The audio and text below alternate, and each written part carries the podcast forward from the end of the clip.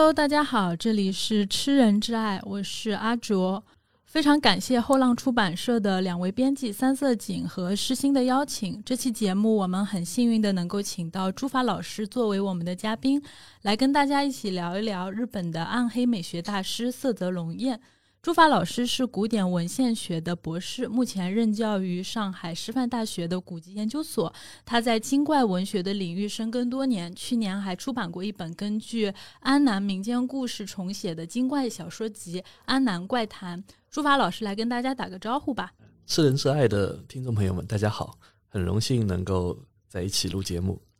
那说到色泽龙彦这个名字，可能对于很多的听众朋友来说是又陌生又熟悉的。那说它陌生，可能是因为对于国内的读者来说，其实色泽龙彦这个名字，我们好像很难在这个日本现当代文学史的作家序列里面去看到。因为连我自己其实也差不多是这样。就虽然日本近现代作家的这种中译本我看的是挺多的，但知道色泽龙彦这个名字，确实也是比较近期的事情。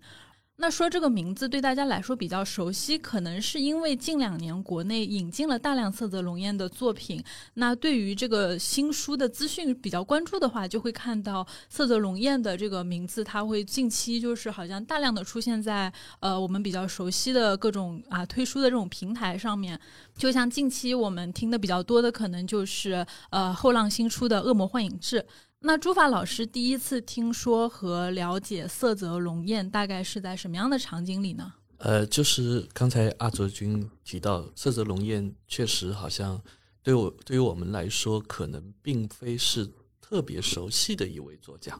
那么，呃，我查了一下啊，就是豆瓣上有个色泽龙彦小组，呃，其实也就是几十号人，然后。那个小组里面，他们还是做了很多功课，就是把色泽龙彦的书的中译本一一的罗列了一下。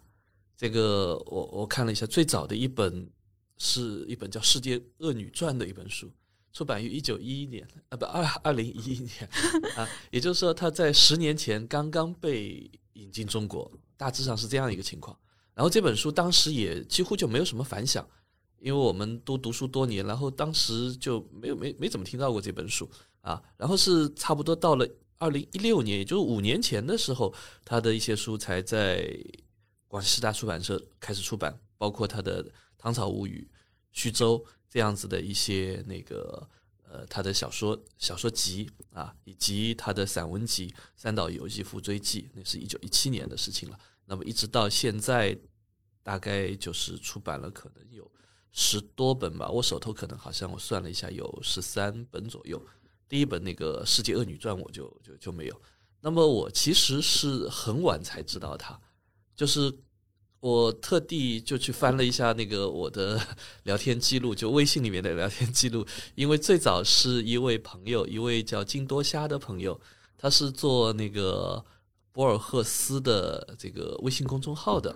然后他突然有一天跟跟我说：“呃，朱发兄，朱发老师，你，呃，你有没有读过色泽龙彦的东西？”他说他觉得我写的作品跟色泽龙彦是有点像的，或者说就会从色泽龙彦那边获得启发的。那么你想，这也就是疫情之前的事情啊，就是到现在也就两年。我其实，在更早的时候，因为在豆瓣啊，在这样的一些读书平台上，当然会知道一些啊，这个这个人的书已已经被引进来了，这个人的书里面大概有一些奇奇怪怪的东西。那么，我也我也一一向对这样的一些呃怪奇倾向的这样的一些书籍和作品，会会特别感兴趣一点，但是没有特别的就想要去。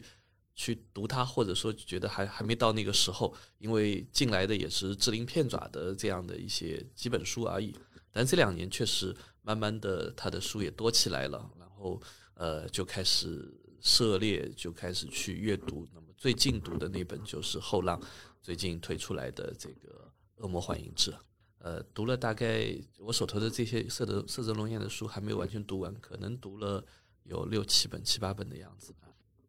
哎，那刚才朱法老师提到了这个色泽龙彦和三岛由纪夫之间的，可能就是他们之间关系是比较好的嘛？那刚好，其实我第一次听说到或者说接触到色泽龙焰，其实就是因为我们之前做过一期节目，分享了三岛由纪夫的《萨德侯爵夫人》，然后我在查资料的时候才发现说，哎，色泽龙焰他出过一本三岛由纪夫追记，所以其实对我来说，我第一次接触色泽龙焰，我看的是他的三岛由纪夫追记，然后里面就有好几篇就是色泽龙焰他对这个萨德侯爵夫人的剧本还有现场演出的一些评论，然后我也才注意到，原来色泽龙焰。他他是日本第一位就是萨德这个作品的翻译者，然后他甚至还因为他太喜欢萨德了，所以他还写了他的这个，包括他的呃。就是因为他是东京大学的这个法文系毕业的嘛，他的毕业论文写的也是关于萨德的作品，以及包括就是他自己后来还为萨德写了一个传记。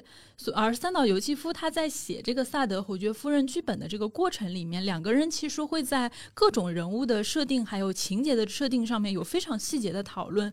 嗯，比如说，在这个三岛由纪夫追击里面，他就有讲到说，呃，三岛由纪夫在设定人物的时候，想要虚构一个呃萨德幼年时期的女性朋友。然后他有了一个想法，就赶紧打电话去问这个色泽龙彦说：“哎，我我想的这个人，这个名字好不好？”然后色泽龙彦就说：“哎，这个人名他就是在我写的《萨德传》里的那个某个领主的一个名字啊。这个领主他确实距离萨德家还挺近的，还是他们家亲戚。说你真的好有心啊，就是我的这个作品读的那么仔细。”然后这个三岛由纪夫还比较得意的说：“那当然，你的作品放在我的桌子上，划满了各种笔记，都已经翻得破破烂烂的了。”然后这个色泽龙彦就说：“说好呀，好呀，那我下次再送给你一本。”当时我在看这个追击的讨论的时候，我其实还蛮感动的。然后另外一个就是在读这个追击的时候，因为当然我自己是知道，就是说色泽龙彦他确实可能说在某些写作和他的这种研究的口味上是非常重的。呃，但是你在读三岛由纪夫追击的时候，你会发现色泽龙彦。是一个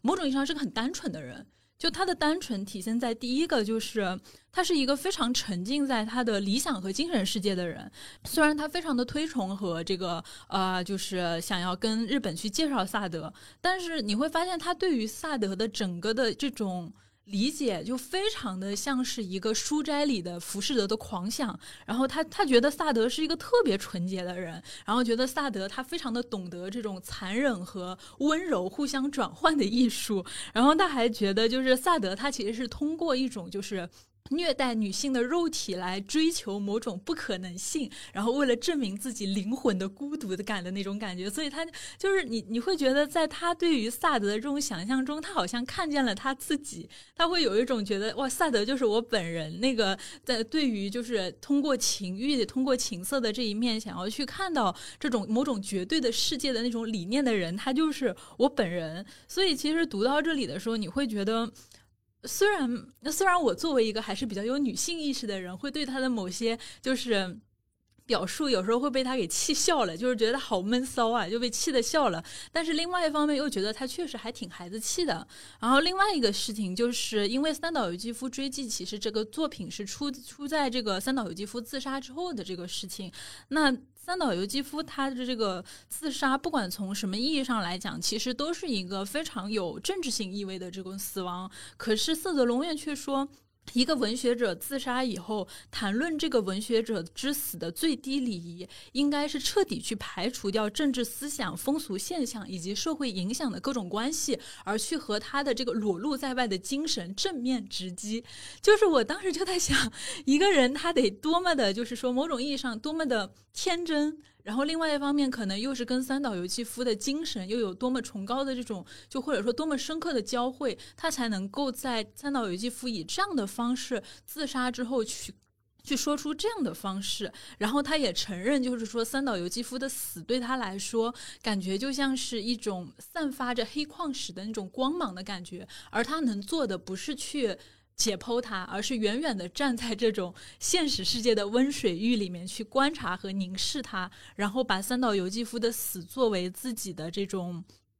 就是某种意义上作为一种时代的诅咒就接受下来。而他对于政治的所有的风潮，对于当时世界正整个日本正在发生的整个时代的潮流，他始终是保持着一种远远的观望，然后躲在书斋里面不想管也不想问的这种态度。对，就是。你刚才说的，我觉得很有意思啊。那么，其实我们俩对色泽龙焰的这样的一个了解，其实可能从一开始就是两种很不一样的路路径，对，完全不一样的 路径，入口是完全不同的两个。而我觉得这就很有意思了，因为就是当年三岛由纪夫跟色泽龙彦确实有过很多的交流，他们也会一起的，就是做一些关于文学。文艺的创作啊，包括批评啊这些方面的事情，那么好像是他们在评论那个全镜花的时候，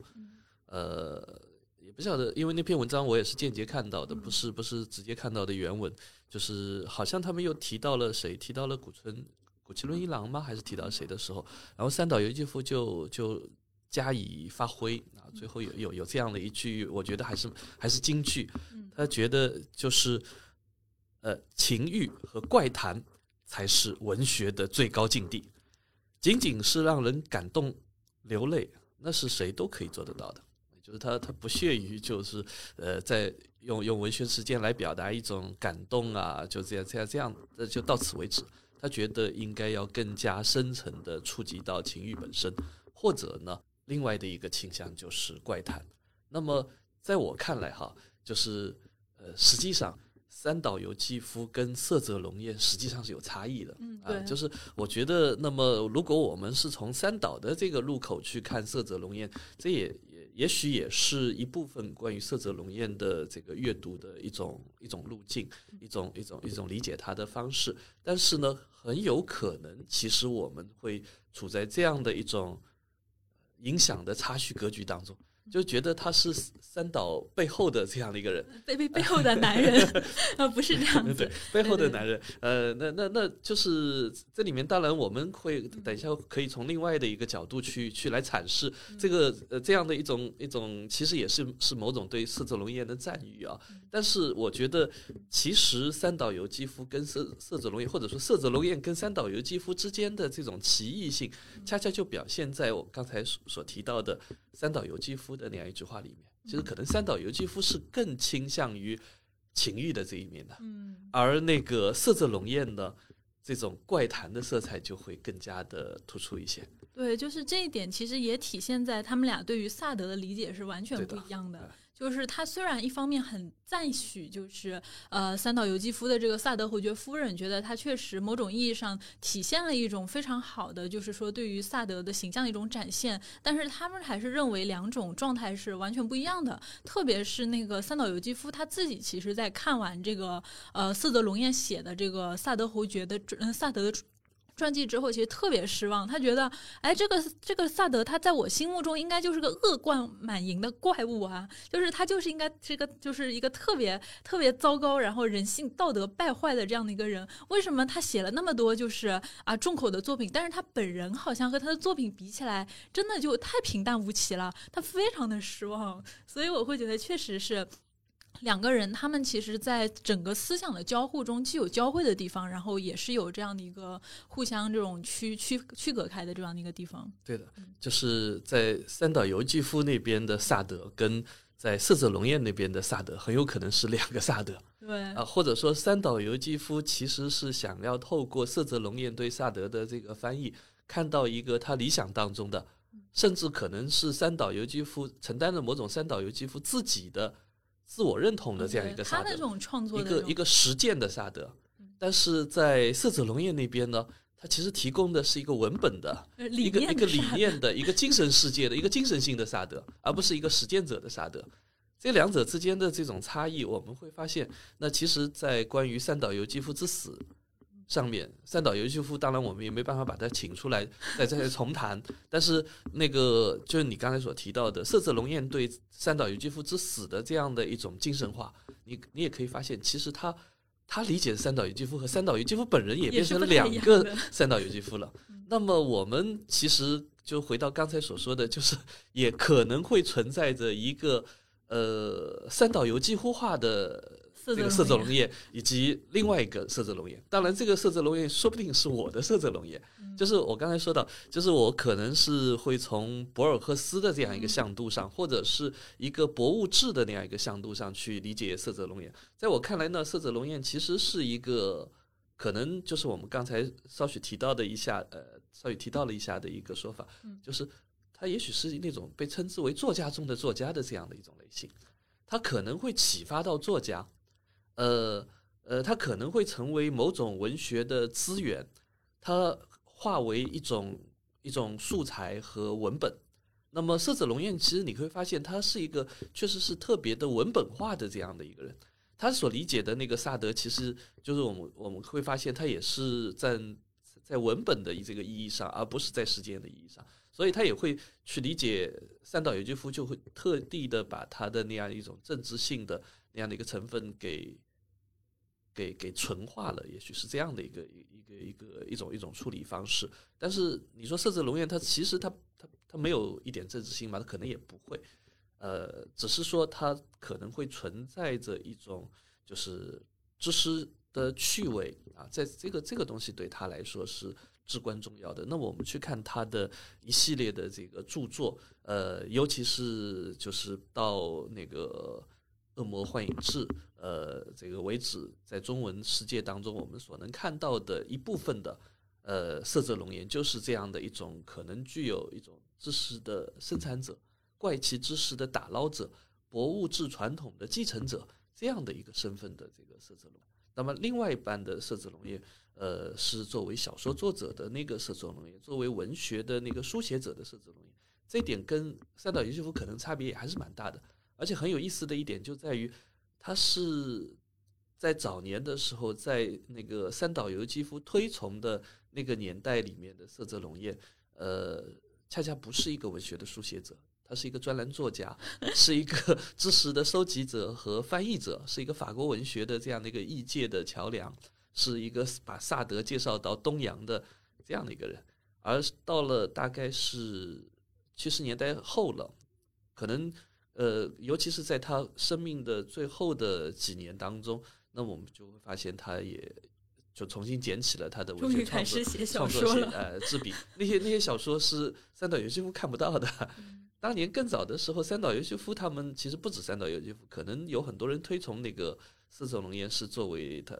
就那个时候也没有没有网络，不像我们现在检索检索资料那么方便。但是四泽龙彦可能给他们的一种感觉，就是我觉得有点类似于人形网络、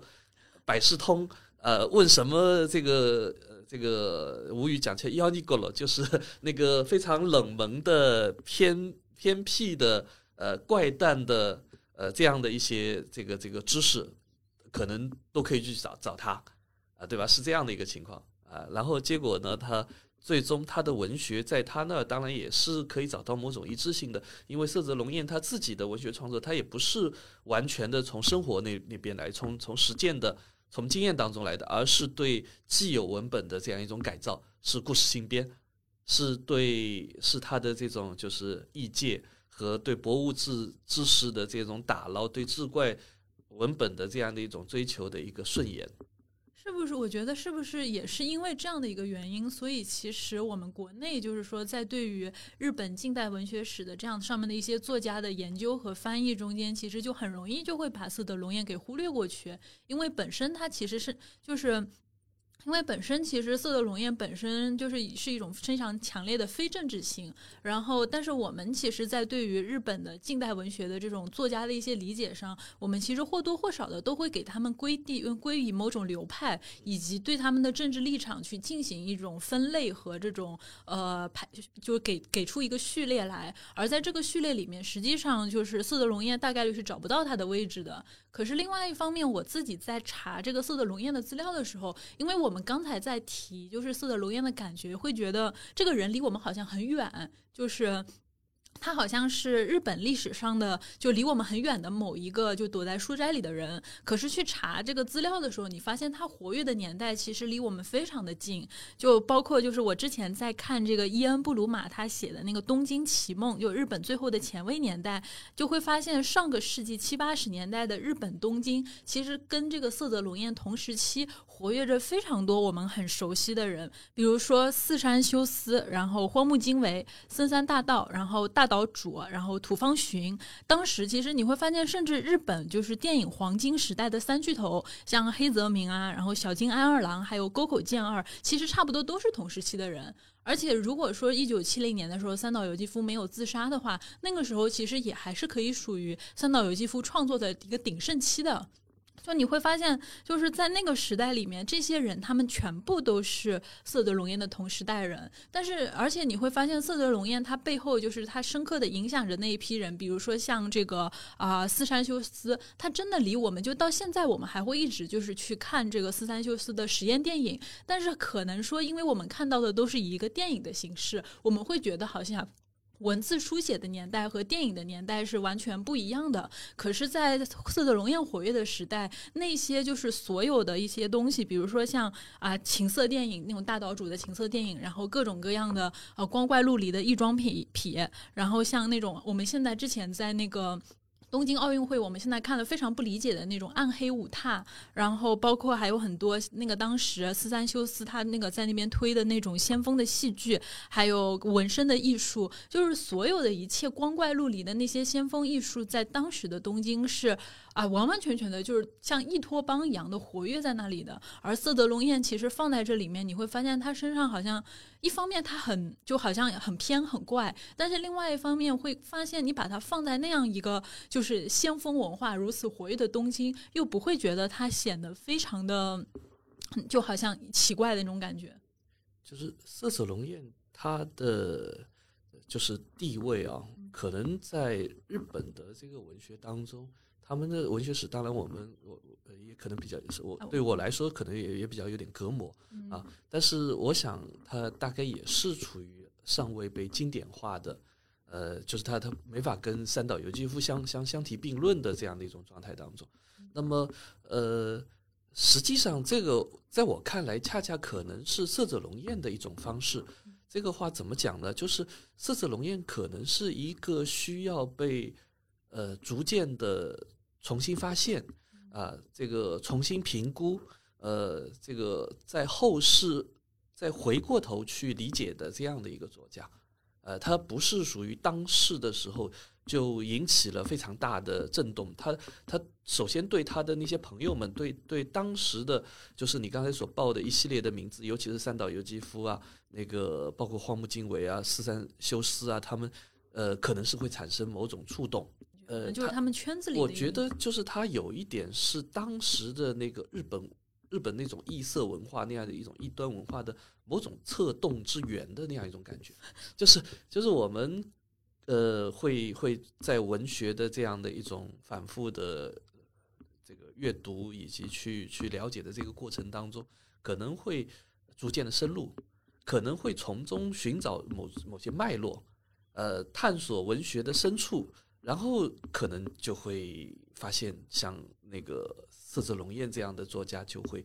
逐渐的浮现出来。他是在这样的一些就是前台的这些文艺的背后的，呃，属于某种脉络当中的，呃，它维系着不同的这个谱系啊。那么这这这这个所谓的不同的谱系，可能是有着呃日本的，就是原来的某些传统。也可能是按照他自己的心意，把西方的、西方的那个亮丽的那些文学之外的，或者说之后的一条浅流、一些就是边缘的异端的那样的一些一一些东西，他把它给嫁接过来，或者说使得这样的一种呃这个线索逐渐的汇聚起来，那么最终在他看来，这些东西是有意义和价值的。是有创造力的，是对文化的生成是会起到一种促进作用，是会呃改变和甚至是颠覆既有的文化格局的。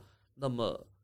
我们现在的呃再回过头去看，就是我们用所谓的后现代的眼光呃去看，那么有些人是把色泽龙也看作是一位后现代的一个作家，或者说后现代的一个文化人啊。其实我觉得是是他有这样的一种用心。这当然也是他，首先是他的一种爱好，一种趣味，一种跟主流之间的一种疏离感。呃，也存在着两种不同的文化，也可以说是存在着两种不同的文学。我一向对那个呃像博尔赫斯、卡维诺这样的一些作家呃感兴趣。那么在我看来，包括今年爆红的那个呃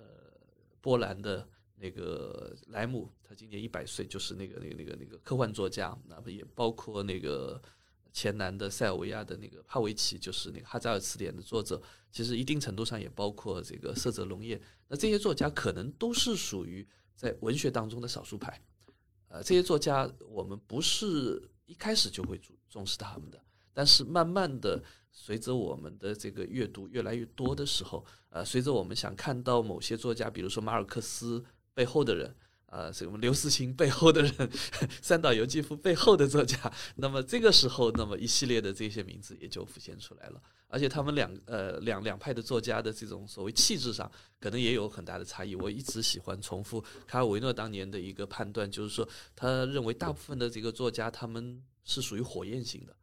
而那个他把他自己是是划划归在那个少数派当中，他觉得另外存在着一部分的作家是属于晶体型的。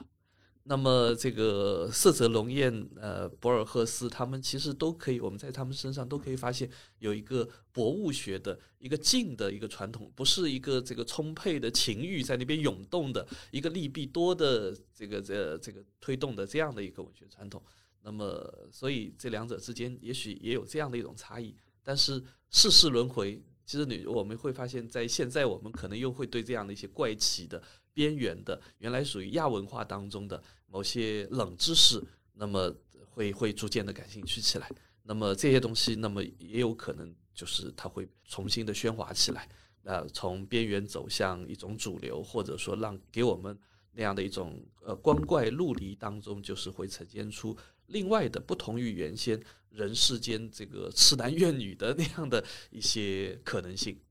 那么设这个时候设置龙烟，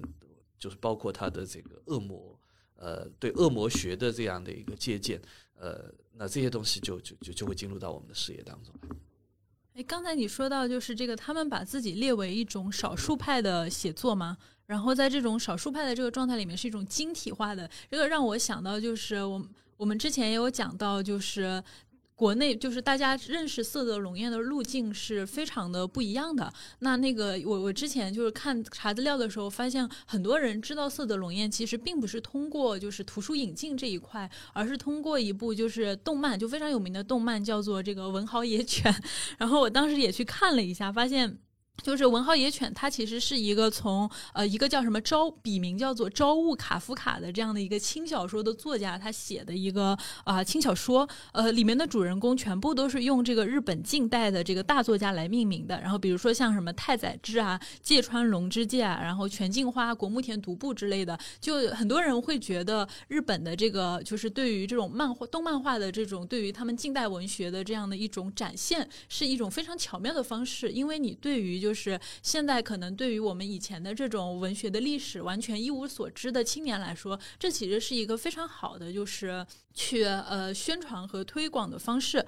但是但是这个动画本质其实还是那种很类型化的日本的动漫的，就热血动漫嘛。然后很多人也会觉得这个动漫它没有按照就是严格的、比较严谨的这种文学史的人物关系去讲述一种历史的真实，甚至就是像里面的这个全镜花还有尾崎红叶的性别都被改了，就全都被改成那种很可爱的那种就是萌妹子，就非常的日本二次元的那种直男的那种审美，所以很多人。会觉得他们非常的不尊重日本作家，呃，然后，然后，但是你也不能就是通过这种漫画的形式，你又不得不佩服日本人的脑洞。因为我其实，在弹幕上，就是 B 站的弹幕上看他们，很多人说那些出场的，像那种什么国木田独步啊，然后像什么芥川龙之介这些名字，很多他们都不知道，他们就可能只知道太宰治，对吧？生而为人，我很抱歉，就就他们可能就是真的对于一些可能相对来说没有接触过这类的人，这确实是一个很好的推广。然后我发现很有。趣的事情是在那个动漫里面，就是色泽龙焰它是出现在那个文豪野犬的一个剧场版的呃剧场版里面，它是一个特别变态的大反派。然后因为因为那个文豪野犬里面的人物全部都是那种就是他们都有超能力嘛，然后超能力就是用自己的这种就是书名来做这个他们的超能力，比如说那个什么太宰治的超能力就是人间失格。让那个周围的那种什么，就是什么能力全都无效化的一种，就很丧的那种能力。然后像那个什么芥川龙之介的能力就是罗生门，就非常的搞笑。然后我看那个剧场版里面，就是色泽龙彦不是被塑造成了一个大变态嘛？他的那个他的那那个超能力就是龙焰之国，就因为色泽龙焰不是有一本就是散文集是这个呃什么龙焰之国奇谭集嘛？然后里面其实也是各种旁征博引的这种玄学异端的东西，像什么极乐鸟啊。十字十字虫啊，然后还去考证什么唐皇的原型之类的，然后刚好就是文豪野野犬里面的那个色泽龙焰，也是一个有类似于非常变态的这种收集癖的一个怪咖。那个他的那个超能力龙焰之国就是他的收藏室，然后里面就是各种就是拥有超能力的人，他就会把那些人杀掉，然后把那就真的是个就开膛手杰克一样的变态，然后把那些拥有异能力的那种人全部都给就就是杀掉。他好像就是杀了几百个人。然后杀完之后，把他们那种异能力就。凝结成某种结晶，放在他的收藏室里面。就因为是因为动嗯剧场版的动漫会比普通的 TV 版要更加的精致嘛，然后那个画面就非常的就酷炫，就是哇超级大的那种排列起来，全部都是他收集起来的各种异能力的结晶。然后我当时就在想，先不说这个动漫把其他人就是其他的其他的作家就是你你怎么改，但是我觉得他对于色泽龙焰的这个改法，某种意义上还是蛮得这个色泽龙的这种精髓的，我觉得说不定色泽龙彦自己看到了也会挺喜欢这种改编的，所以很多就是在国内就是通过这个路径接触到色泽龙彦的人，可能根本就没有看过色泽龙彦的作品，但是在他们的心目中就已经把色泽龙彦这样的一种这种变态的形象就视为自己的这种某种粉，就是那种那种偶像。因为我觉得这也是很有趣的，就是我们现代的这种文化对以前的这样的一种呼应，还有就是色泽龙彦他本人在日本文学史的地位，在当代的日本人的这种流行文化里面，他们是怎么看待他的这种位置的？其实我觉得这是一个非常有趣的展现。是的，是的，这个就是你你你之前应该。这个跟我说一下，我可以事先就也也成为这个这个 色泽龙焰的迷弟去，呃，就听起来还是蛮有意思的，就是这个文学呃文呃叫文学野犬对吧？文豪野犬，文豪文豪野犬，呃，就是我之前就间接的知道这个作这个作品的时候，还带有某种可能是属于呃这个什么正点的这个读者的这样的一种一种不屑，我觉得就是他们。实际上无非是一种一种一种简化嘛，嗯，对文学的，包括对文学家的一种呃冒犯啊，会有很多人会这样认为。因为我自己也不是很满意的，中间有一点是他把通口一页就是改成了很二次元的那种妹子，然后就是而且还在那个 Q 版的那个里面把。通口一夜塑造成了就是一个特别喜欢芥川龙之介的花痴，就是在这一点我是非常不满意的。就因为通口一夜是我非常喜欢的作家，而且他是在日本近代文学史上某种意义上是硕果仅存的几位，就是女性的这种比较杰出的女性作家。而且本人其实也很惨，就因为肺结核很早就死掉了，留下了那么一些作品。然后他竟然用这种方式把他塑造成了一个迷恋芥川龙之介的花痴。我当时看到这个的时候，我真的非常的愤怒。呃，是是是，就是。是呃，就是我们知道文学的世界非常的广阔，它里面还是有一些除了狂欢、除了消费之外的，就是让人眼倦深思的、悲哀的、呃怜悯的啊，这个甚至是就是惨剧、悲剧，呃，发掘人人性当中的一些一些复杂因素的这样一些东西。那这些东西当然在这些所谓通俗的作品当中就很难很难展现出来，啊，原汁原味的展现出来。呃，我想起来，就是我最早对对这个作品存在的这种不屑，就就是好像也有人是试图是把中国的近代文学史上的这些作家，包括鲁迅啊、郁达夫啊，他们大概也要如法炮制一下一下。呃，就就就给人感觉，哎呀，这个这个就是这个符号，鲁迅的这个符号，或者你刚才所提到的那个呃通口一叶的这个符号，那么在在这样的一种处理的过程当中，你会发现，就是有一点取其糟粕。呃，这个这个气息精华的那样一种味道了，完全就就就腐败了，对吧？啊，但是就是听你刚才这样一说，我觉得其实也存在着另外一面哈，就是它本身其实你也可以把它理解为是一种创作，对，一种一种对他们对文学的，对包括对色泽龙烟的这样一种理解，包括对对其他的那些作家的一种理解。那么我们也可以不妨把他们看作是一种一种入口啊，就像可能。多年以后，有人回想起来，他最早知道这个色泽龙宴是，呃，想起那个你刚才所描述的那个充满了什么结晶的这样的一个收藏室，呃，这样的一个印象，可能就是所谓的初体验，这个第一感觉啊，第一印象，这个这个会会会对他们进入到呃这个色泽龙宴的世界，呃，这个这个这里面还会还是会带来某种触动的啊，那么。呃，何况就是我们不说其他的人，就是对于色泽龙彦的这样的一种处理方式，呃，当然色泽龙彦首先我们会觉得他也是一个很难被简化的一个作家，啊，就是你会发现色泽龙彦他自己所做的事情，包括这个恶魔呃幻影志，包括他的其他的一些，包括什么这个龙焰之国以谈集呀，呃，那那那些那那些书里面，它其实是一个非常细密的、庞杂的、繁复的那样的一些资料体系。他的这些这些这些东西，就是说展现在他的笔下，很难说是完全是他的原创，是他的一种梳理和和这个借鉴和就是呃吸收转换，是对在历史上的这个汗牛充栋的，但是原原先又少有人关注的这样的大宗的文献资料的一种再处理啊，这些东西你再再简化，当然它可能会变成某种景观哈。但是实际上，如果我们进行描述或者是书写的时候，你会发现这就很困难啊。它它就不是色泽龙彦本尊，呃，是一个被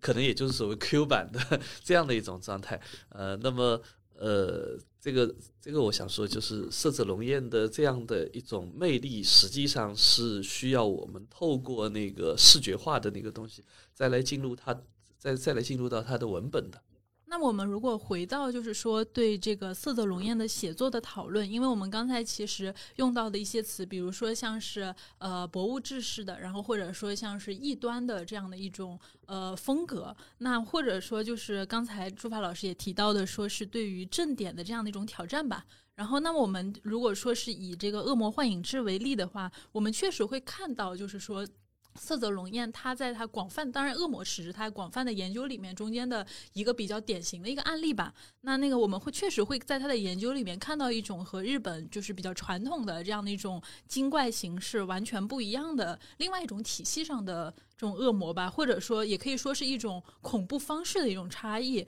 因为我查的一些资料，它有比较过，就是说日本和这种欧美的他们这种精怪故事或者说鬼故事的一个差异。然后比较常见的说法是说，日本的鬼故事它不带就不像那个欧美那样子的繁琐和外露，而是更多的会让你在这种阴沉沉的故事背景下面，然后在最日常的生活场景里面发现一些呃最最最浓的这种最不可预料的一种恐怖。然后这。恐怖背后可能说更多的来源于是对于日本人他们日常的这种生存危机的这种的一种思考，呃。然后或者说就是说，在日常的这样的一个普通瞬间，可能就包含着很多命运无常的那种危机感。我自己印象比较深刻的是，像那个日本现代比较有名的一个呃漫画家叫伊藤润二。然后我小时候看他那个人头气球的故事，就真的很多个晚上，我根本就不敢开窗睡觉，甚至我睡觉的时候，我都不敢把头就伸出被子，我就觉得我头一伸出去，我这脑袋就没了，然后可能就会被挂起来。就然后我甚至在家一个人在家的时候，我都要确保我的。窗户呀，什么全部都是关，不然我就怕它沿着哪个缝就进来了。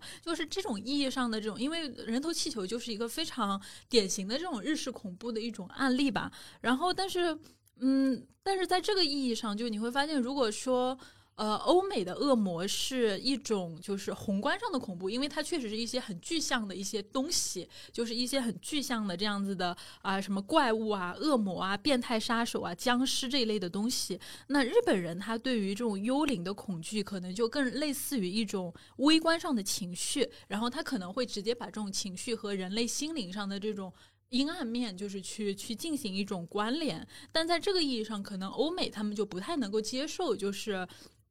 这样的一种幽灵的这种概念，当然也可能跟他们的基督教的文化背景是有关系的。因为幽灵某种意义上，它也是意味着，就是说死者他没有死透嘛，他可能死者又回来了。这其实跟他们的这种宗教理念是，呃，就是可能说是有一些违背的。那我其实在这里我也想听一下这个朱发老师对于这种，呃，因为朱发老师对于。精怪的文化是非常了解的，然后能不能跟大家稍微的介绍一下，就是日本的这样的一个妖怪文化，然后以及就是恶魔这个概念，它在日本的传播和演变，它有哪些特点？不敢说对这个精怪文化、妖怪文化啊非常了解啊，只能说是知其皮毛，也也恰好这个扯开去一些。呃，我这个学期刚刚开了一门课，新课叫做《中国古代精怪文学导读》。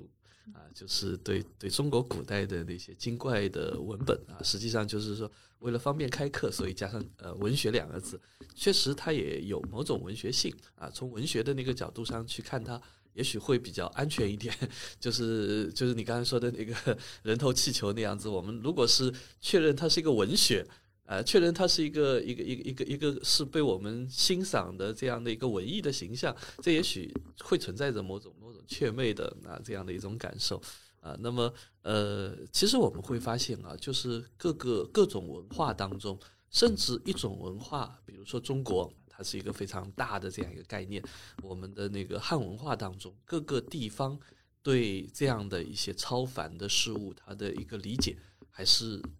都会有它自己的一种。特点的，而且呢，这一些方面，你可以说他们存在着一定的通约性。比如说，这些东西都可以追溯到哪里呢？在那个色泽龙烟的这个《恶魔幻影志》里面也提到了，它它其实是一种非常古老的，可能深植于人人类的一种对恐惧的一种本性的这样的一种这个悠远的来源当中。那么，跟早期的那种巫文化的形态也是有关的。但是我们说巫文化这个形态，呃，这样的一种这个就是跟理性相悖的那样的一种，就是非也是非主流的这样的一种这个文文化的源流。那么我们就会发现，就是可能外国人不见得听得懂，因为这个概念巫这个概念是是汉语所独有的，但是在在在在世界上，我们也许可以把它称之为是萨满文化。啊，这个这个概念其实它也是来源于阿尔泰语系，就是呃中呃这个北亚或者是东北亚，呃就是中国以北的这样的一些一些一些这个族群，他们的一个概念。但是大家通用它，通用它不等于说它就完全就适用在各个地方，因为在我们这儿叫巫，在在欧洲可能。他们有有有另外的一些叫法，这个翻译过来可能也是也是巫师，但是啊，就是就各个地方可能这个会不一样啊。比如说那个犹太教的拉比啊等等啊，那个那个瑶族人管它叫施工啊，彝族人管它叫闭魔啊。每个地方的这个这个对对这样的一些通灵者的叫法是有区别的。那么对那些灵异的对象的叫法也是一样的，就是我们这管它叫做妖或者是叫做怪，然后。到了日本的这个这个文化当中，对这些妖怪的这个概念，包括对鬼的这个概念，其实他们很大程度上从汉语以及借由汉语从印度那边那个在佛教的这样的一个传承体系当中啊流传过来的这个魔，那么他们又有他们自己本土化的，就是地方化的这样的一种理解，这种理解跟欧洲人的那个 Ghost。呃，那个那个什么 m o n i s t e r 啊，那那些都是还是并不完全能够能能能够对等起来，他们有各自不同的那样的一种文化背景和他们不一样的一种文化心理吧，就像你刚才所说的那样子，也许存在着一种呃外向的和和和更加内敛的这种差异，呃，这种差别，呃，我觉得就是一方面我们确实是可以注意到。啊，就是他们会给我们带来也也也会带来一种新鲜感、奇异感啊。但是色泽龙彦所做的事情，可能是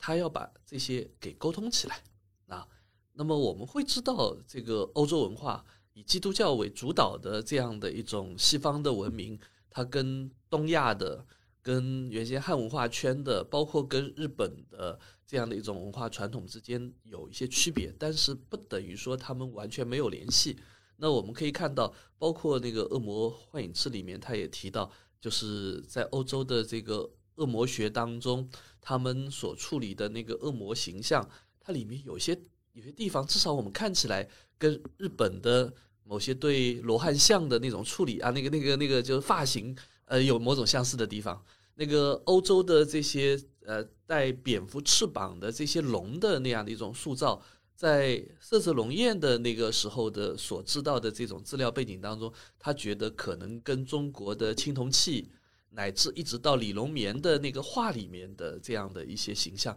是有一种传承关系，有一种继承关系的。那我们在在在我们现在的这个资料背景当中，我们会觉得他的个别的这样的一些论断是是浮泛的，或者是表面上的，呃，是是某种形式上的相似性。但是我们可以看到的是色泽龙彦的一种用心。也就是说，他作为一个我们刚才一开始就提到的那个，他是一个译者，他要把那个基督教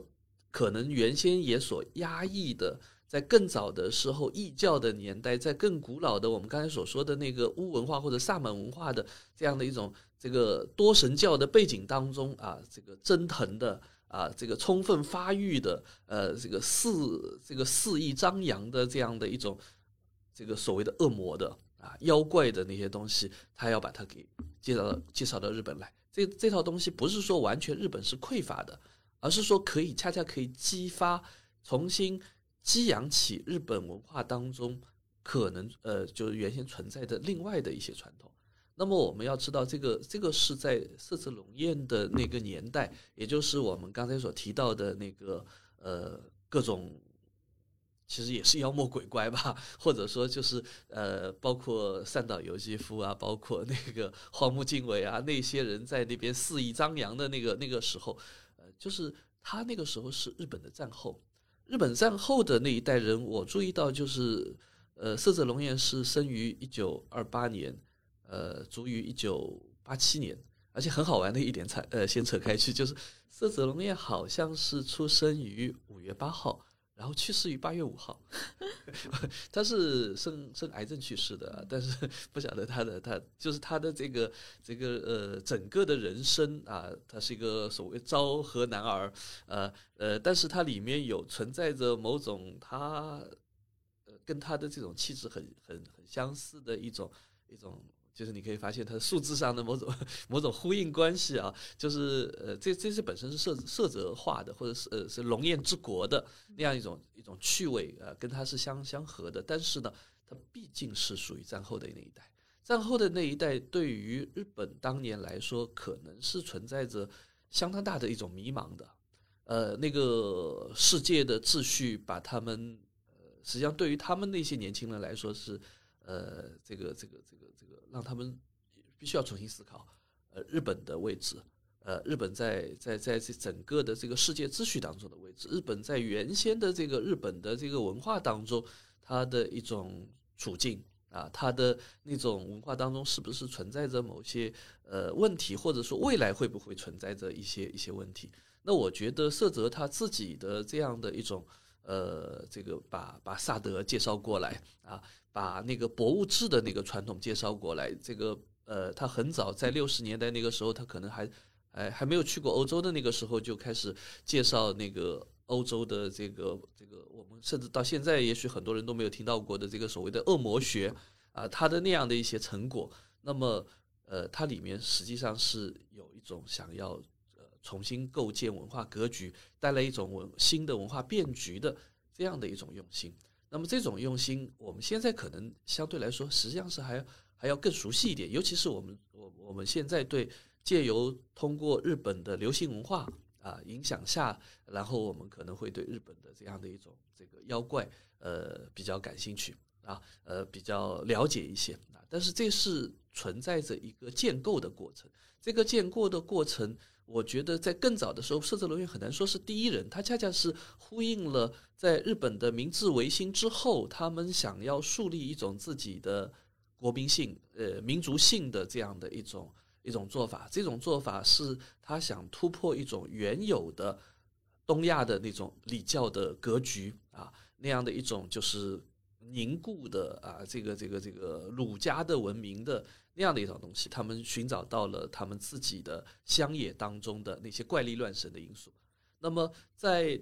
二次世界大战以后，他们感受到了整个世界格局的这样一种压力。那这个世界格局也是一种充满着理性的、正义的、呃透明的这样的一一整套的这个文化体系当中。然后色泽农业，你可以发现他去发掘的是那些怪诞的，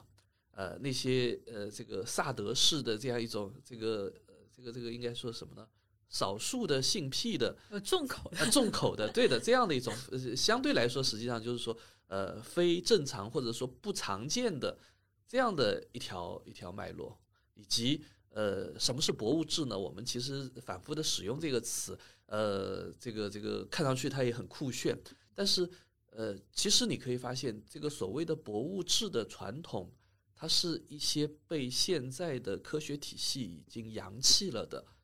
旧的那种非常细密的呃知识，那些知识可能对于我们的日常生活来说是没有用的。什么某个太平洋的岛屿上的一种蜥蜴啊，什么这个这个会喷火的龙的几种类型，还有像那个呃就是这个《恶魔幻影志》里面他提到的历史上有人去关注这个恶魔的数量啊，它非常之庞大，它可以分成十类什么之类的。那这些东西跟我们的日常生活有什么关系啊？而且它已经被证否了。呃，但是在真实世界当中被证否的东西，在文学的世界当中，在文艺的世界当中，它恰恰可能随时会被重新激活。它恰恰可能反映的是那个时代的。呃，就是旧的，呃，以往的，在过去的若干个世纪当中，人们的某种极致化的好奇心，而这种所谓好奇心的东西，实际上是长存的。我这里先补一点，刚才就是我们关于色泽龙艳就口味非常重的这个地方的讨论，就因为其实我们会看到，就是说他对于这种重口的这种呃情欲或者说这种欲望的发现。就我们看来，感觉是比较猎奇和夸张的。但是如果说放到整个就是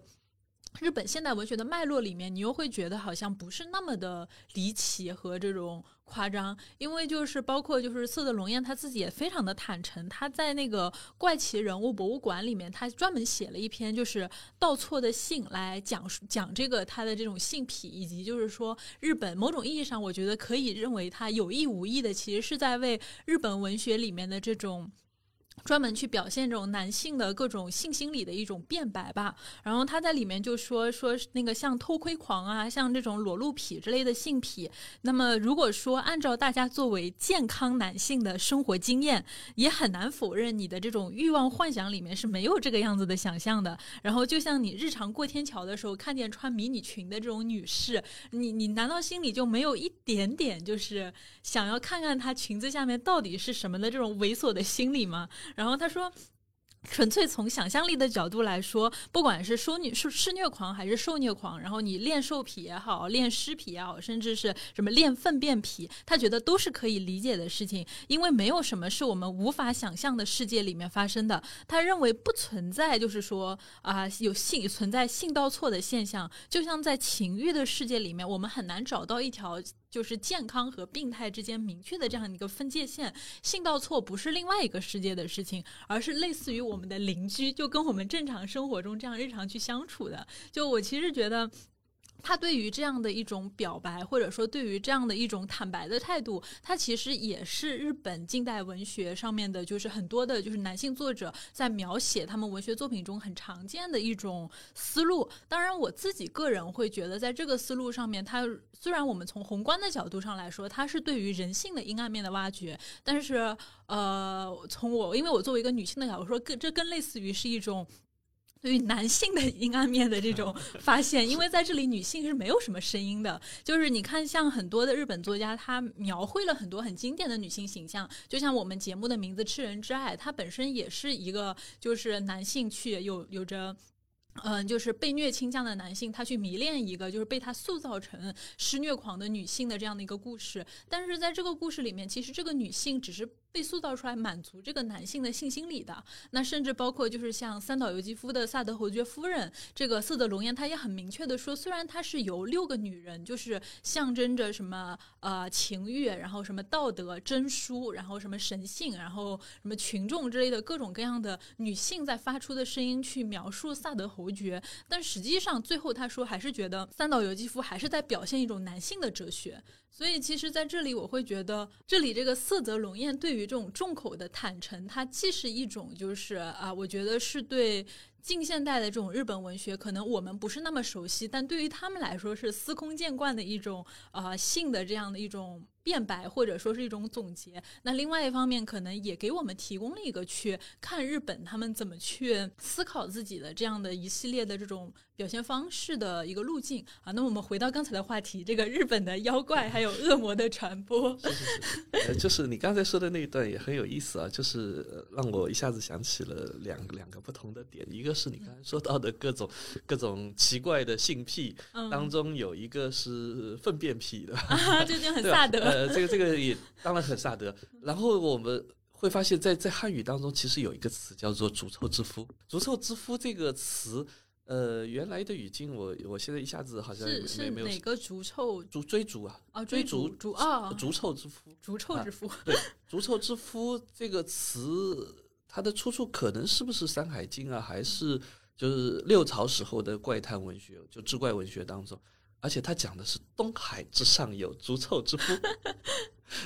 有一种有一种很神秘的这样一种这个这个呼应性。当然，在我们这儿，其实你你也可以看到，就是在我们的文化里面是。是排斥这些东西的，有这样的一种越来越强烈的这种倾向。至少在古典时期是这样子，就是子不语怪力乱神。然后那个逐臭之父也是说，那那些是在东海之上的，在可能在日本或者在在在其他的那些地方。那么这个也是当年日本的那个近代的时候，他们觉得就原来的中国啊，其实早期的时候有有有这些东西啊，有《山海经》啊，有《搜神记》啊，但是。慢慢的，随着那个盛唐兴起之后，其实恰恰可能这些东西就被就被反复的边缘化了。那么在日本的这个受受受受唐代文化影响非常深啊，就是呃，在他们明治之前，其实他们的那个文化传统当中，我们会发现那个也不是一条主线啊，呃，是一些可能通俗的那些在民间在在乡野当中有的那样的一些东西。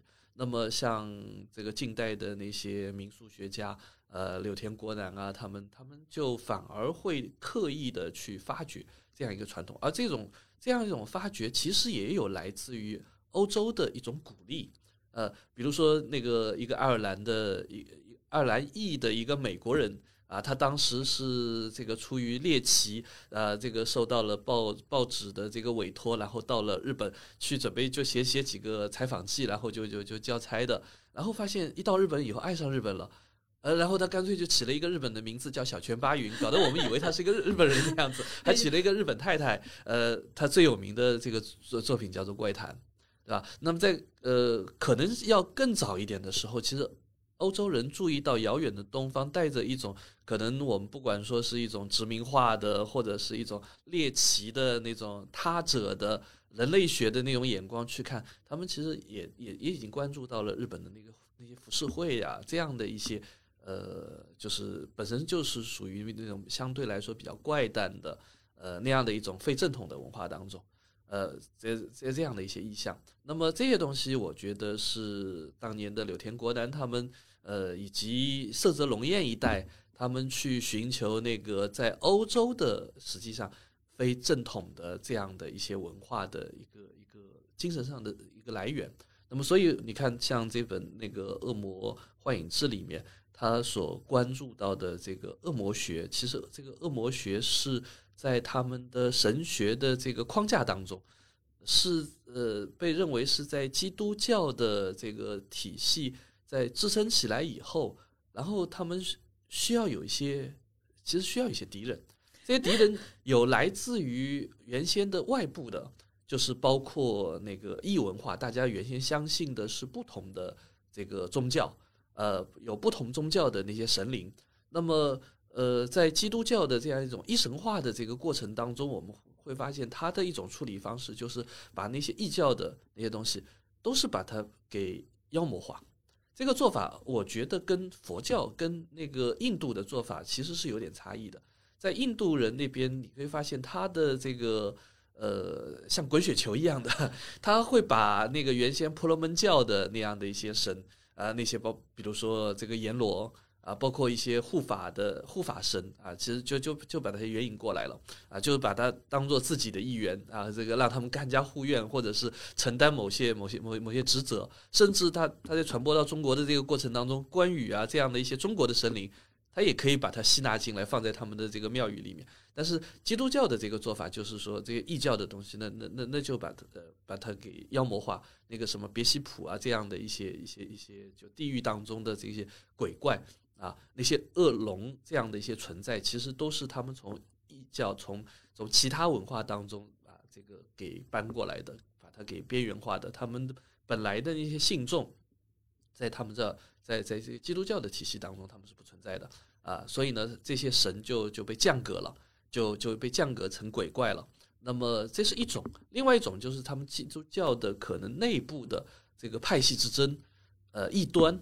呃，那样的一些东西，那么就会有这个天使的这个堕落啊，呃，那个那个撒旦的这样的一个起源，大大体上可能是跟这样的一种宗教之间的竞争关系有关系，甚至包括后来的公教跟政教之间，他们是否承认启示录啊，呃，包括也包括是否承认耶稣，呃，等等这样的一些问题，他们可能就内部会产生出一系列的被贬斥的神的这样的一种形象。那么，所以就是在。基督教那边，在或者说在整个的以基督教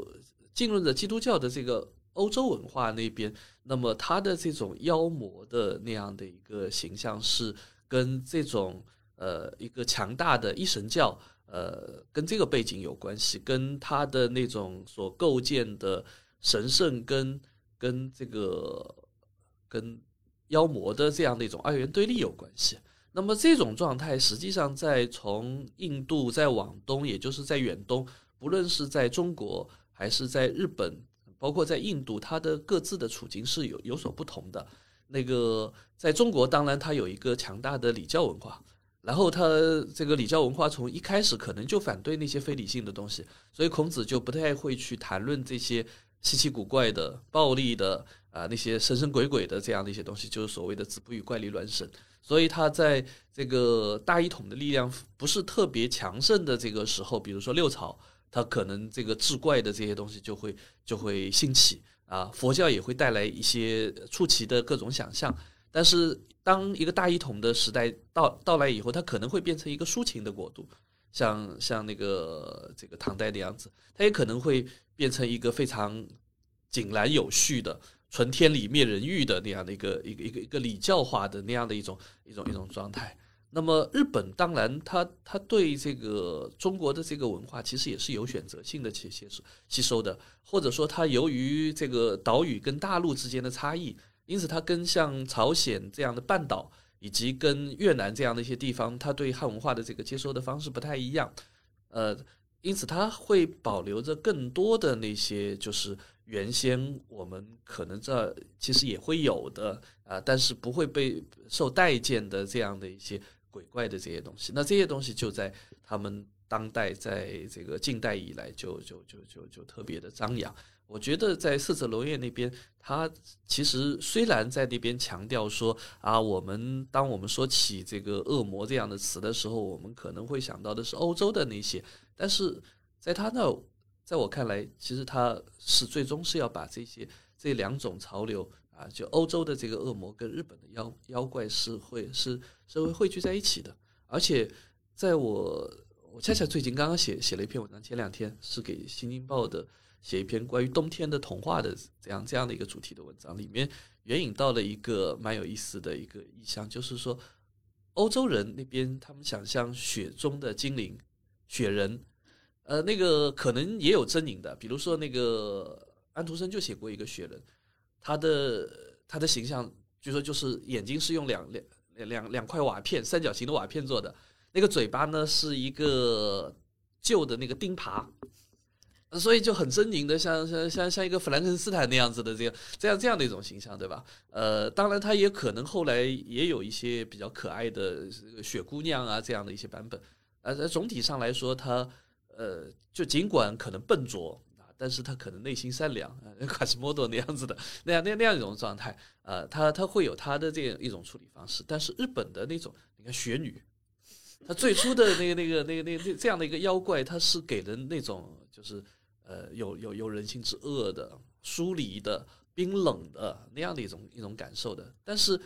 哎，我们会发现，在小泉八云那边。呃，更近的例子我我我我不太清楚啊，就是至少在小泉八云那边，他也开始有某种温情的意味了。尽管他看上去还很凶啊，你要把我的这个消息啊，见过我的这样的一一回事，你告诉别人的话，就把我就把你吃掉。他对那个他其实已经喜欢上的那个男人这样说，但是后来他转过第二年来，他还是化作一个人间的女子去跟他相爱了，然后还跟他生下孩子来了。直到有一天，他。还有意的去问她的丈夫，她说：“这个，哎，你当初是为什么爱上我？”然后那个那个那个男子很坦诚的说：“因为我觉得你很很熟悉，为什么会有这种感受呢？”哎，我告诉你，你不要告诉别人哦。当初我答应的是不能告诉任何人的。啊，我曾经遇到过雪女，然后他的妻子就马上就变了，说：“我就是那个雪女。”我跟当初跟你立下是这个这个约定的，这个你告诉任何人的话，我就会把你吃掉。但是我这次不不吃你了。考虑到我们已经有孩子了，那你就好好照顾孩子吧。但是我们缘分就尽了，然后那个学女就走了。你可以发现，在这个过程当中，他的某种人性的复杂性的因素也就会呈现出来。这个跟欧洲人对雪人的这样的一种处理方式是是是很不一样的。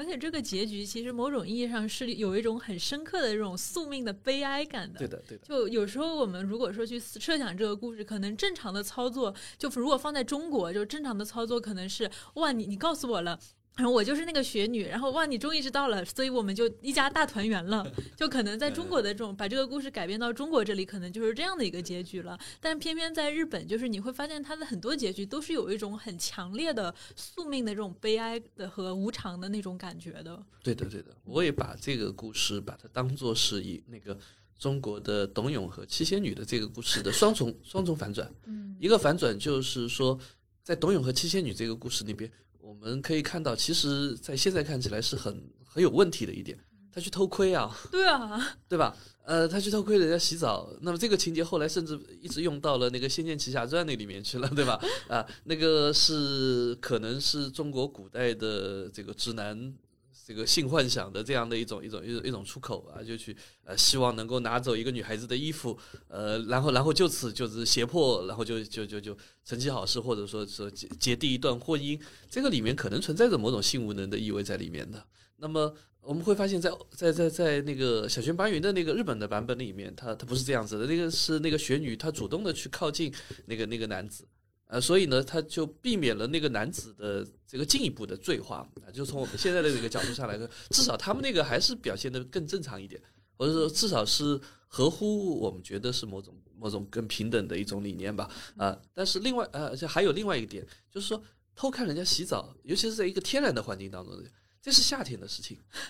对吧？就是说夏天的时候啊，可能天上的仙女她下来，呃，那个那个那个要沐浴了，那么。而日本的那个版本是一个冬天的版，蛮有意思的。就是呃，我们会发现，就是日本它会远取中呃进取中国，也包括印度，那么远取欧洲，有这样的一种现象。呃，而在在这个过程当中，它会它会有不断的有有有一些改造，比如说呃，还是小泉八云。小泉八云的那个怪谈里面曾经改编过一个中国很有名的故事，就唐代的时候的那个《南柯太守记》。就是那个南柯一梦，啊，那么在中国的那个故事里面，他就是讲有一个人睡了午觉，然后就发现这个跟着黑衣使者到了南柯国，呃，在那边这个他跟公主结婚了，然后这个过得也很幸福，直到有一天外敌入侵了，呃，后来就突然恍然一梦醒过来，发现。那么，所谓大淮安国，其实就是那棵大槐树门口的那棵大槐树，而且据说它就是扬州那里的一个一个地方，所以我们现在去扬州城里面还可能找到那棵大槐树，那个唐槐啊，那个所谓的南柯就是南边的那个那个树枝啊，所以所以就会有有有一种人世非常虚幻的那样的一种感受。那呃，这里面有一个细节在日本版本当中有，他说他为了去验证这个这件事情。好像你说他是幻梦吧？但是他有证据啊，他是门口的那棵槐树啊，门口的槐树有一棵朝南的一个树枝，上面密密麻麻的都是有蚂蚁，那就是当年的那些那些那个黑衣人啊，那里那那个蚁王就是那个大淮阳国的国王啊，那个公主还后来还死掉了，还埋在一个地方。日本的那个版本就说他为了去验证这件事情是真有其事的，还去把当年公主的那个墓地发掘了一下。把那个遗骸给挖出来了，这件事情在我们这儿会觉得是很过分的一件事情。这个这个死者为大，你怎么何何何况他还是你前世，也不能说前世异世的平行时空的这样的一个妻子啊，你怎么能暴露他的尸体？但是可能在不管是英美人的还是东洋人的，他们的那种就是观念当中，这个跟我们的想法又会有不同。所以呢，这种差异性的成分，你可以发现，在那些细节当中会会会呈现出来，但是也会有一种就是在文化的交流跟接受的过程当中的一种共通性的一些，就是有一点，其实就是这本书啊，那么《幻影之》实际上这是它中文的名字，啊，就是它原先的日文的名字，在它的这个这本书的那个内封这里有啊，就是有它的这个证明，叫做《恶魔的中世》。其实它还有一个副标题，叫做《恶魔的中世冒号西洋美术史的暗黑》。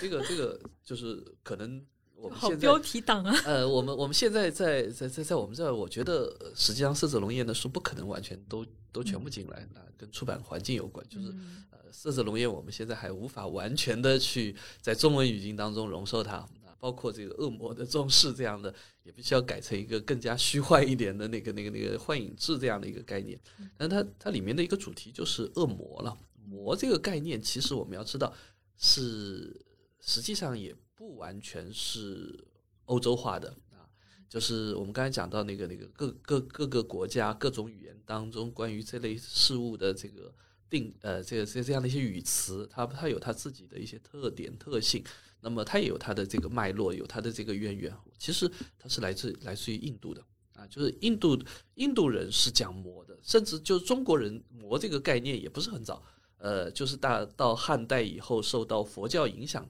然后才才传进来。我们更早的时候称是称鬼的。那么所以它其实也是一个在文化的这个交流过程当中，呃，被引进的一个概念。对于日本来说更是如此。啊，就是呃，他用这个概念现在去去去采纳、去去容受那个基督教的这个文化当中的这样的一些被边缘化的、被就失信的神灵啊这样子的一些一些一些东西。那么这里面会存在着我们在近代的时候就是所提到的翻译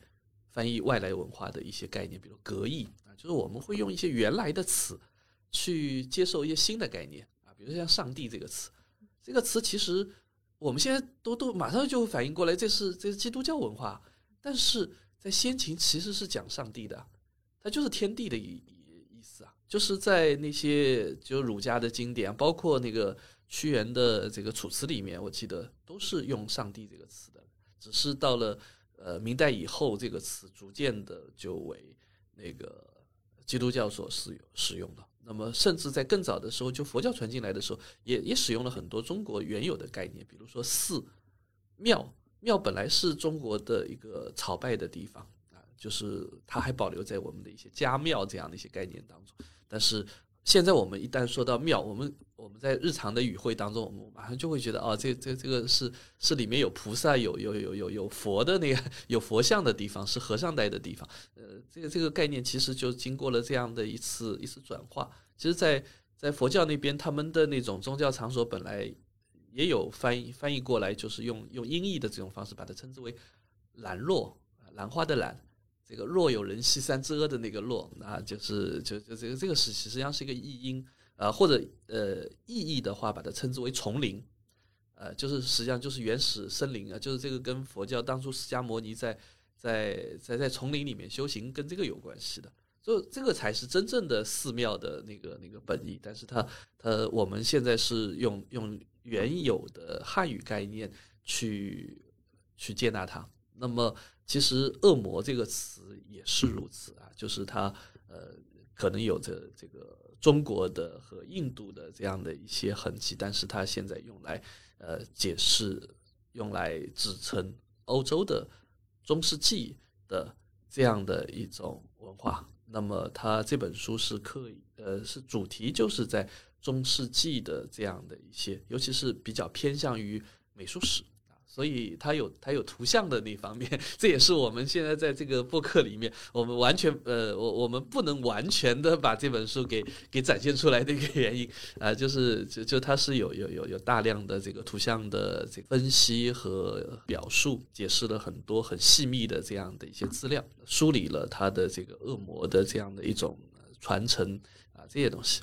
我当时在看这个书的时候，我其实会觉得它有点像是一个怪奇版的，就是文献综述。我觉得前面就给我一种，我其实，在看他整理的这个恶魔的资料的时候，我有一种很强烈的感觉，他要写论文的这种文，就我当时很震惊。因为就是我们刚才有讲到，他除了就是最后的那一些小说创作，其实前面前面大量的这些作品都是写在专栏上的，包括他自己就是一本一本的出，他也会在一些后记里面写到这本的这一些全部都是在某某专栏上，为了写写写某某专栏，然后我给他啊写写写写的那种感觉，有时候你甚至会觉得他有点在凑稿子的感觉，就会有很明显的就这可能是我们自己在读的时候有时候会觉得不严谨，包括就是他的作品，就是因为有时候真的写的太顺手了。就他可能都会有一些人名的笔误啊，或者说就是，当然也有也涉及到，就是说早期日本他们对于外国人名啊这些翻译，他可能直接就用那个假名的方式，最后导致就是很多就是中国的，我之前听那个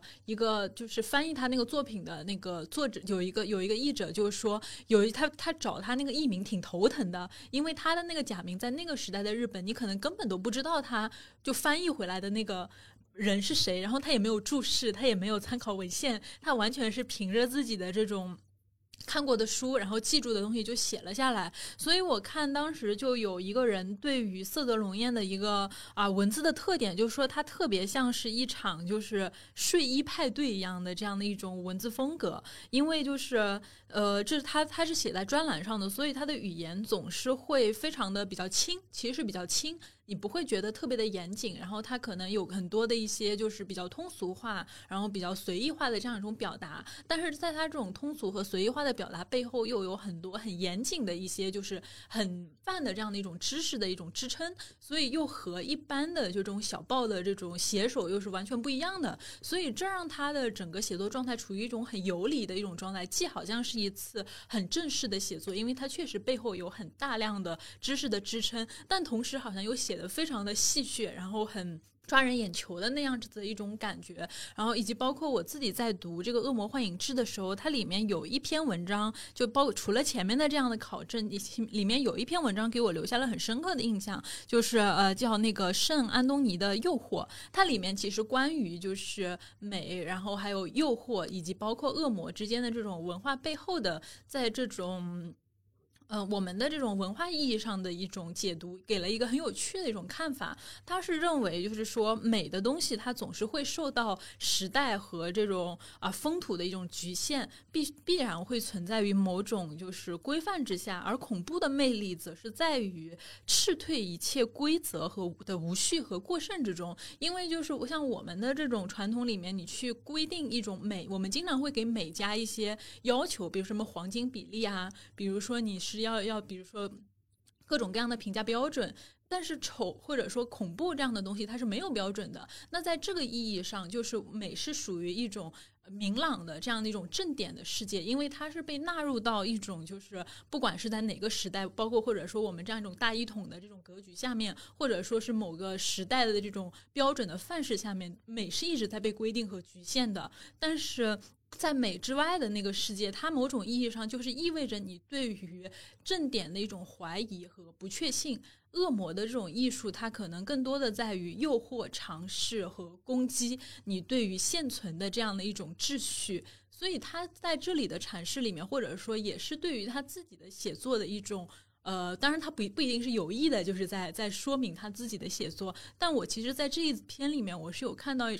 种他的这种博物志的创作的一种很深刻的意义，就是我们是在这种常规的呃秩序之外的一个世界的发现。这个世界它可能就是说让你觉得很怪，让你觉得很偏，但它其实包含着我们对于现存的这个世界秩序的一种怀疑主义。对的，对的，就是我们对色泽龙彦的理解啊，有的时候是会站在我们现在本土的汉语的当下的这个立场上。有的时候我们也要去去回到那个色子龙彦的那个年代，他写《恶魔的宗室》就是在上个世纪六十年代、七十年代的那个时候。他这本书的结集要稍晚一点，大概要到七七八年。对他这个好像是十年之后呃，对，十年之后重重新那个就就整理了一下整理了一下。他最初是是发表在那些专栏上面的报呃这个报刊上的这样的一个文章。那么呃这个时候我们会知道，就是设置龙彦他所提供的这些资料，当初是三岛由纪夫他们都都压根找不到的。对读不到的。哎，对，就是他是就是把那些就是我们其实可能有所耳闻的啊，像萨德啊，这个这个，但是他到底是个什么样的人？他他写过什么样的书啊？那个那个时候他其实那那那些日本的这个读者，包括日本的作家们，他们其实都都很想知道。而色泽龙彦在这个时候，你可以发现他有一种学者化的倾向，或者是学院化的这样一种做法，有一种类似研究的这种方式，但是他其实本身呢又不是学院派，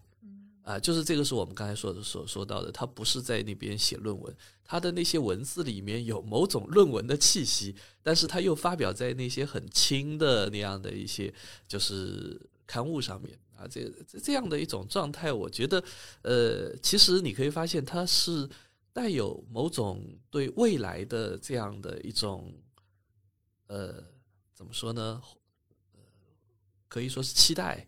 呃，就是它相当于打开一幢一一个宝宝宝藏的大门，呃，它可以把那些呃原来的世界世世界上的其他的那些呃未曾受到大家注意的那些东西，把它把它拿过来。啊对，因为我当时有印象特别深的是，我读它里，他经常引用的一个文献是中世纪的秋天嘛。然后那个我在写论文的时候，我也引用过，哦，所以我当时就是我当时在看这里的时候，哎，就是有一种就对我来说是有一种很很诧异的感觉。就我要查，哎你这个东西到底什么时候写的？为什么你也在引用这篇文章？就是引用了这本书，就是从我的这种状态，你就发现他的那种时空的这种，就是这种连接的这种感觉，真的非常的神奇。啊，这一点我觉得就是包括你刚才提供的是你自己的经验啊，我觉得在整个汉语